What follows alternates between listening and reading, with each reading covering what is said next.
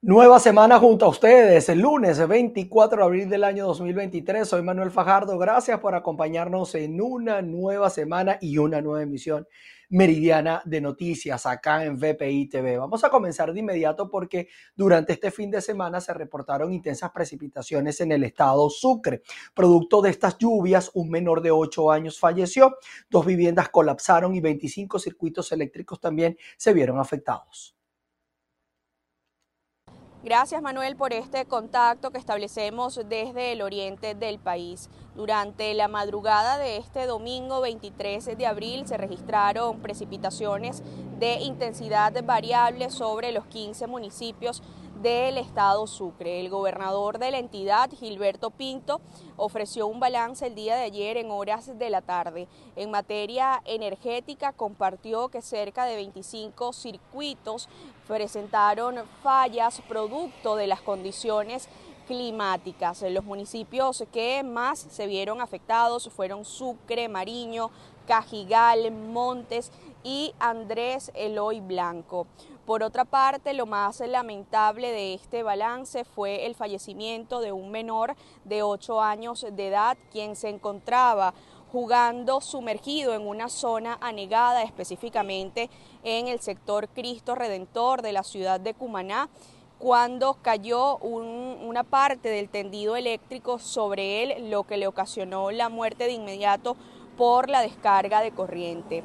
Según el gobierno regional, se encuentran apoyando con todo lo necesario a la familia de este niño mientras atraviesan por este duro momento. Por otra parte, el cuerpo de bomberos de la ciudad de Cumaná informó que dos viviendas colapsaron. La primera en el sector Las Delicias de Caigüire, donde dos personas tuvieron que ser evacuadas por los vecinos mientras llegaban los funcionarios hacia el lugar. En el centro histórico de Cumaná, una casa tipo rancho también se dio por la irregularidad del terreno. Con respecto a la comunicación terrestre con los estados vecinos, Anzuategui, en este caso no se reportó ningún tipo de deslave ni eventualidad, sin embargo, hacia la vía de Monagas sí hubo deslizamientos de tierra. El gobernador informó que eh, todos los cuerpos de seguridad ciudadana, equipos de, de protección civil, bomberos municipales están desplegados para apoyar en caso de cualquier eventualidad y a su vez también lo que son los entes de servicios públicos están desplegados en los 15 municipios para atender lo que es eh, en caso de un posible desbordamiento de ríos, quebradas y canales o también por si se produce algún deslizamiento de tierra en alguna vía. Eh, las lluvias se esperan que continúen sobre este territorio sucrense, así que nosotros estaremos, por supuesto, muy atentos sobre lo que pueda ocurrir para llevarles la información a través de la pantalla de BPI TV. Yo soy Andrea Fabiani reportando para ustedes desde el estado Sucre. Nos vamos hasta el estado Trujillo porque en el municipio Monte Carmelo en menos de cinco meses nuevamente se ve seriamente afectado por las lluvias. El desbordamiento de quebradas dejó al menos unas 20 familias damnificadas.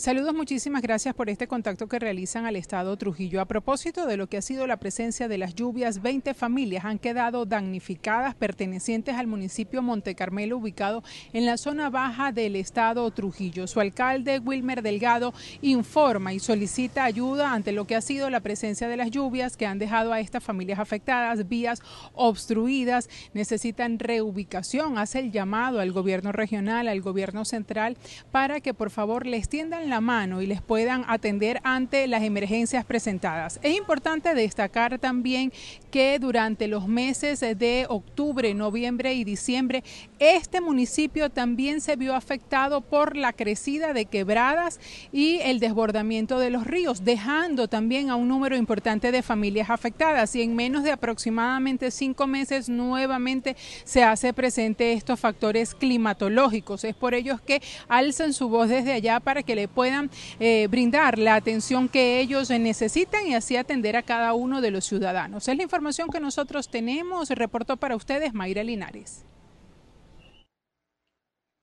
Vamos a pasar a otras informaciones. Juan Guaidó llegó este lunes a Colombia a través de un comunicado. Informó que va a participar en la conferencia internacional sobre Venezuela que se llevará a cabo el día de mañana en Bogotá. En simultáneo, la diáspora venezolana en Colombia está convocando una concentración justamente también el día de mañana para exigir elecciones libres. Cordial saludo. Efectivamente, Juan Guaidó ha informado la madrugada de este lunes 24 de abril que ha llegado a Colombia con la finalidad de participar en la cumbre donde estarán representantes de delegaciones de al menos 20 países. Recordemos que en principio no se había informado sobre su participación en este evento, pero en un comunicado oficial que ha emitido aproximadamente a las 5 y 30 de la mañana señaló que participará en esta actividad y se espera que después del mediodía convoque a una rueda de prensa donde nos dará detalles de su salida del país Recordemos que ha indicado, entre otros asuntos, que en las últimas horas se ha arreciado la persecución contra él y su familia, por lo tanto, ha salido hacia Colombia a participar en esta actividad, pero se desconoce cuándo regresará a Venezuela y si lo hará.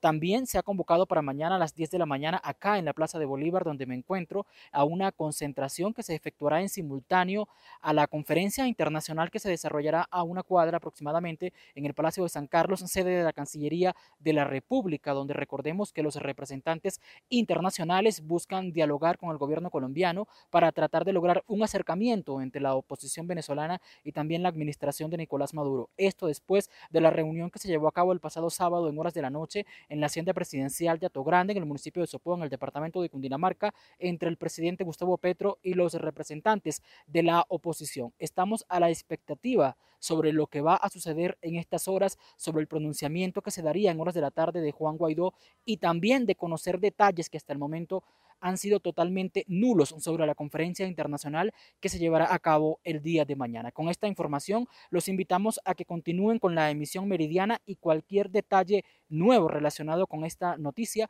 se los estaremos dando a conocer. En Bogotá, Miguel Cardosa, BPI TV. Claro que sí, Miguel, estaremos atentos. Nos vamos hasta el estado Falcón, donde representantes del Sindicato de Trabajadores de la Salud informan que hay deficiencia de profesionales en los centros hospitalarios de esta región. Buenas tardes, establecemos este contacto desde el Sindicato Estatal de Trabajadores de la Salud del Estado Falcón el día de hoy. Ellos nos van a informar acerca del diagnóstico que han venido realizando en diferentes centros de salud del Estado, cómo está la situación actualmente y cuáles son las deficiencias que existen.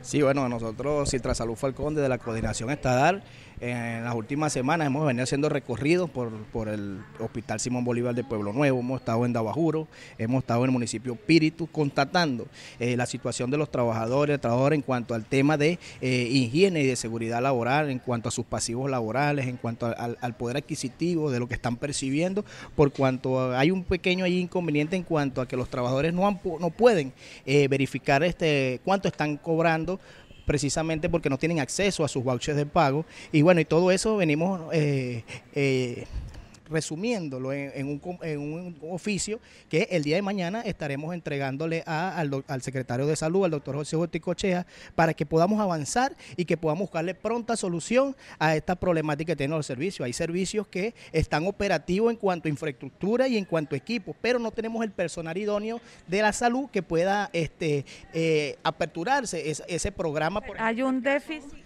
Sí, hay un déficit de, personal calificado del sector salud en algunas áreas. Tenemos deficiencia de algunos ambulatorios que con falta de médicos. Hay un médico que llevaba 27 días o ya debe ya estar pronto el mes completo laborando continuamente porque no hay quien supla esa necesidad. Sin embargo, el día de mañana esperemos bueno que con la autoridad de salud podamos comenzar a solventar esa problemática y que podamos eh, buscar la manera de ir contratando personal calificado eh, de, salud para, abordar esos temas que están allí pendientes. En las próximas semanas también estaremos eh, viajando hacia, la, hacia Suruguara, también estaremos en San Luis, en el, el, en el, en el hospital de, de, Inuarevalo de Tucaca, para que nosotros podamos de una u otra forma ir buscando la manera de que los trabajadores se sientan asistidos con un sindicato que esté allí permanentemente buscándole la solución a sus problemas. Bien, muchísimas gracias. es parte de la información que tenemos a esta hora desde el Estado Falcón. Continuamos con más de Noticias BPI TV. Pasando al estado Lara, al menos un 10% de la matrícula de estudiantes de las escuelas públicas ha migrado a colegios privados. Todo esto para no perder el año escolar. Esto lo informa la directiva del Colegio de Profesores en esta región del centro occidente del país. Hola, ¿qué tal? Muy buenos días. Feliz inicio de semana para toda nuestra audiencia. Estamos desde las afueras de la zona educativa del Estado Lara, en donde el Magisterio Larense continúa protestando. En esta oportunidad voy a conversar con Fran Andrade del Colegio de Profesores respecto a la migración de estudiantes de institutos públicos a institutos privados. Profesor, ¿tiene más o menos un porcentaje de cuántos estudiantes?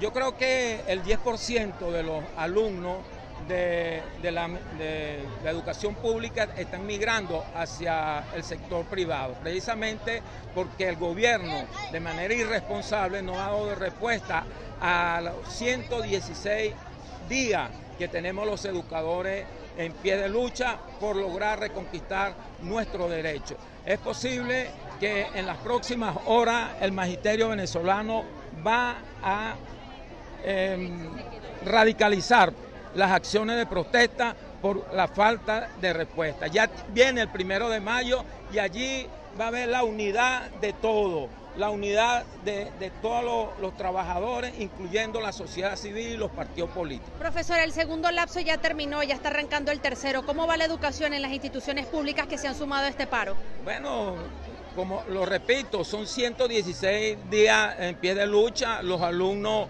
este, no han recibido clases precisamente porque los docentes eh, han convertido las calles en aula de clase y es precisamente la enseñanza que le está dando a los docentes, que las luchas y los logros y, y, las reivindicaciones se conquistan en luchando y en la calle. Muchísimas gracias, profesor. Esto pues es parte del escenario que hay a las afueras de la zona educativa del Estado Lara, en donde el sector educativo continúa protestando y ahora están eh, conversando acerca, o dando un balance, mejor dicho, sobre la migración estudiantil a colegios privados, precisamente para que los estudiantes no pierdan el año escolar 2022-2023. La información que manejamos desde el Estado Lara reportó para ustedes Andreina Ramos. Más de 600 familias en la comunidad Los Aguacates 2 en San Juan de los Morros, en el estado Guárico, tienen más de un año con un transformador dañado. Esta situación mantiene a quienes habitan en el lugar sin una fase eléctrica y también con un riesgo de sobrecarga. Hola Manuel, ante esta situación nosotros vinimos a visitar a los habitantes afectados de este sector ubicado en San Juan de los Morros, capital del estado Guárico, no solo afectados con la falla de este transformador, sino también con los constantes apagones y vamos a hablar con eh, los habitantes de, este, de esta comunidad. Su nombre y su apellido, amigo, y díganos qué fue lo que ocurrió con este transformador. Gloria Ortega. ¿Qué fue lo que ocurrió? El transformador explotó hace más de año y medio se han mandado reportes y más reportes y no se ha visto solución. Ante esta situación que ha pasado, entendemos que no tienen una fase, ¿no? Estamos con una fase menos. ¿Cómo hacen en este caso? ¿Cuál es esa fase que tienen? ¿Cuál no tienen? Estamos pegados todos de una sola, de, de dos fases nada más. Y entonces se recarga. Tenemos pegado primera y segunda. La tercera no tiene corriente. Entendemos que los electrodomésticos que requieren de energía 220 no funcionan. No funciona, funciona a falla. Bien, aquí también está otro de los habitantes. Amigo, cuéntenos usted su nombre y su apellido, cómo, cómo se ha afectado usted en su vivienda con esta situación. Buenos días, mi nombre es Ramón Ortega, este, vivo aquí en la comunidad eh, Callejón Las Acacias, Calle Las Acacias. Esta comunidad viene afectándose aproximadamente hace año y medio con la cuestión del transformador que se nos quemó. Y las líneas están sobrecargadas, tienen demasiado sobrecarga. Todos casi todos se, se están alimentando de dos líneas únicamente. A mí se me quemó mi televisor. Ya lamentablemente se me quemó el televisor, la nevera se me dañó eh, con la sobrecarga. Eso duró aproximadamente como cinco segundos y menos mal que fueron cinco segundos porque si fueran cinco minutos se quema todo, todos los aparatos aquí en la comunidad. También está otra de las señoras afectadas. Eh, nos han comentado que en este sector también hay constantes apagones, se habla de un racionamiento eléctrico. ¿Ustedes están al tanto de eso?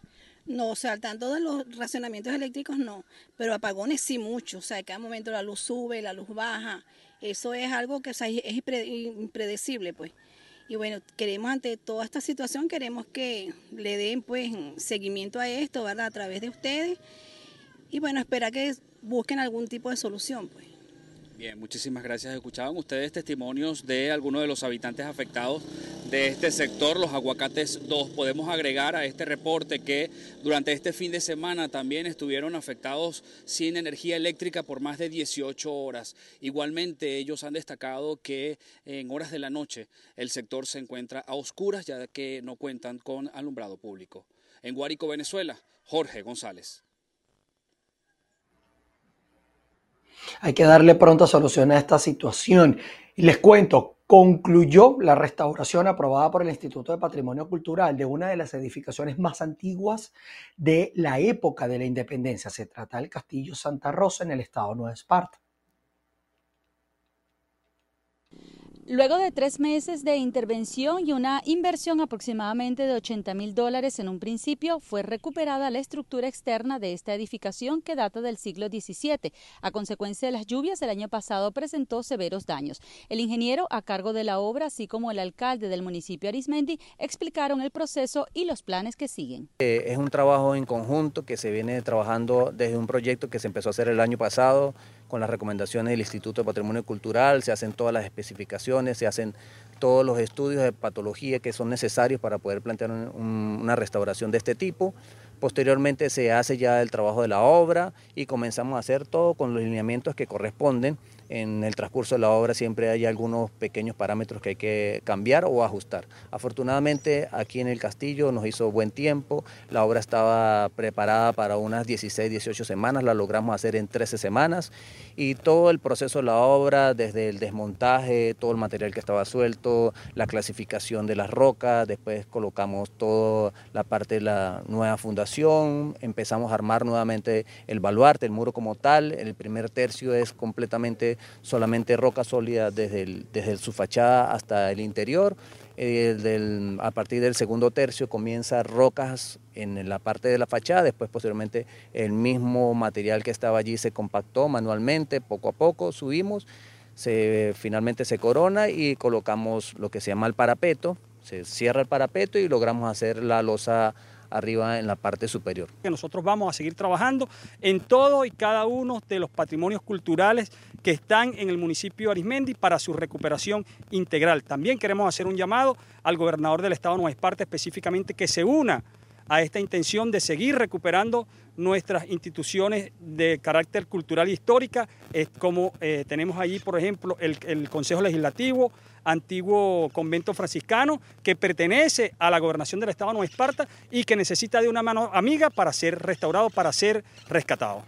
La conclusión de esta restauración era necesaria para seguir los trámites ante la UNESCO de solicitud de declarar a la Asunción Patrimonio Cultural de la Humanidad por tener en su territorio el 60% del patrimonio histórico edificado del Estado Nueva Esparta. Desde la isla de Margarita, Ana Carolina Arias. Vamos a pasar información que tienen que ver con sucesos. Al menos tres personas fallecieron durante el fin de semana en un enfrentamiento entre bandas delictivas de la zona de José Félix Rivas. Esto en Petare, en el estado Miranda. Irene Mejía nos tiene todos los detalles. Un saludo a quienes a esta hora sintonizan la emisión meridiana de noticias. Hacemos el presente contacto desde la morgue de Bellomonte, donde pudimos conocer acerca del caso de Germán José Volcán Vega, de 24 años. Él murió la noche de este sábado cuando quedó atrapado en la línea de fuego de un enfrentamiento entre las bandas de El Wilexis y los Chicorios, las cuales se enfrentaron durante este fin de semana, dejando un saldo extraoficial de al menos tres personas fallecidas. Según el testimonio de familiares aquí a las afueras de la medicatura forense, eh, Germán se eh, trasladaba en su moto después de haber visitado a su madre en la zona 2 de José Félix Rivas. Él iba en ese momento hacia su domicilio cuando fue sorprendido por esta situación. También es importante señalar que según sus familiares él no tenía nada que ver con el grupo delictivo, deja a dos niñas en orfandad, una de dos años y una de ocho años y trabajaba como delivery en la zona. Esta es la información que nosotros tenemos hasta este momento y de esta manera devolvemos el contacto. Continuamos con ustedes. Miles de migrantes eh, partieron este domingo a la ciudad fronteriza de Tapachula, en el sureño estado de Chiapas, en un eh, via crucis migratorio con destino a la Ciudad de México, a fin de visibilizar las situaciones de los migrantes en ese país. Con tres enormes carteles de color blanco y letras de color rojo representando la sangre de los 40 inmigrantes que fallecieron en una estación migratoria de Ciudad Juárez, en México, unos 5.000 migrantes de al menos 15 países partieron de la ciudad fronteriza de Tapachula en un via crucis migratorio con destino a la Ciudad de México para pedir justicia, un trato humano y documentos para continuar su travesía por territorio nacional. El director de la organización Pueblos Sin Fronteras, Irineo Mujica, denunció que a nadie le importa el tema de los 40 migrantes que fallecieron, por lo que criticó que si no se tiene justicia, sigue siendo un crimen de Estado sino pro persona, al menos no al 100 y militarizada y pues o sea, pro seguridad pública, pero militarizada, es letal. Un Instituto Nacional de Migración militarizado es un Instituto Nacional de Migración asesino que ha matado y que sigue matando porque está desensibilizado y es corrupto. Yo creo que nadie quiere, tiene que desaparecer. En la caravana hay personas migrantes procedentes de Venezuela, Colombia, Haití, China, Guatemala, Honduras, El Salvador, Nicaragua, África y otros países. Y hay historias como la de Yulisa Aguilar, una joven migrante de Honduras que empuja un carrito de un supermercado con un niño y lleno de ropa, maletas, y la esperanza por haber emprendido este viacrucis migratorio que le llevará a la Ciudad de México con su esposo y sus familiares. Porque ahí no ayudan con nada, pues nosotros nos tienen retenidos como, como una jaula y no ayudan. Se tardan mucho los papeles en salir y después retrasan las citas y así, pura mentira todo, pues. A pesar de que el camino es largo, ustedes vienen avanzando. Sí, pues, es la meta. ¿La meta hasta dónde viene? Para la USA. ¿Para la USA? Sí. Según organizaciones civiles mexicanas, 2022 fue el año más trágico para los migrantes en México, pues unos 900 murieron en el intento de cruzar sin documentos desde el país hacia Estados Unidos.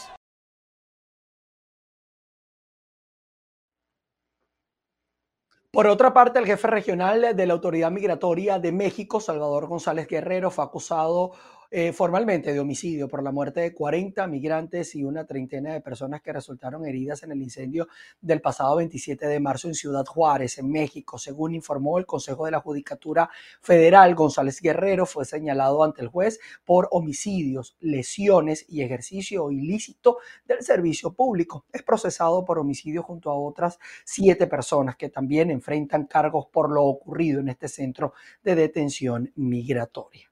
Nosotros con esta información establecemos ya el final de nuestra emisión eh, meridiana de noticias. Gracias a ustedes por estar siempre en nuestra sintonía. Manténganse en nuestra señal. Vamos a estar generando mucha información para ustedes. Así que los espero a las 6 de la tarde, donde volveremos a estar juntos, ustedes y nosotros, acá en nuestra emisión central. Chao, chao.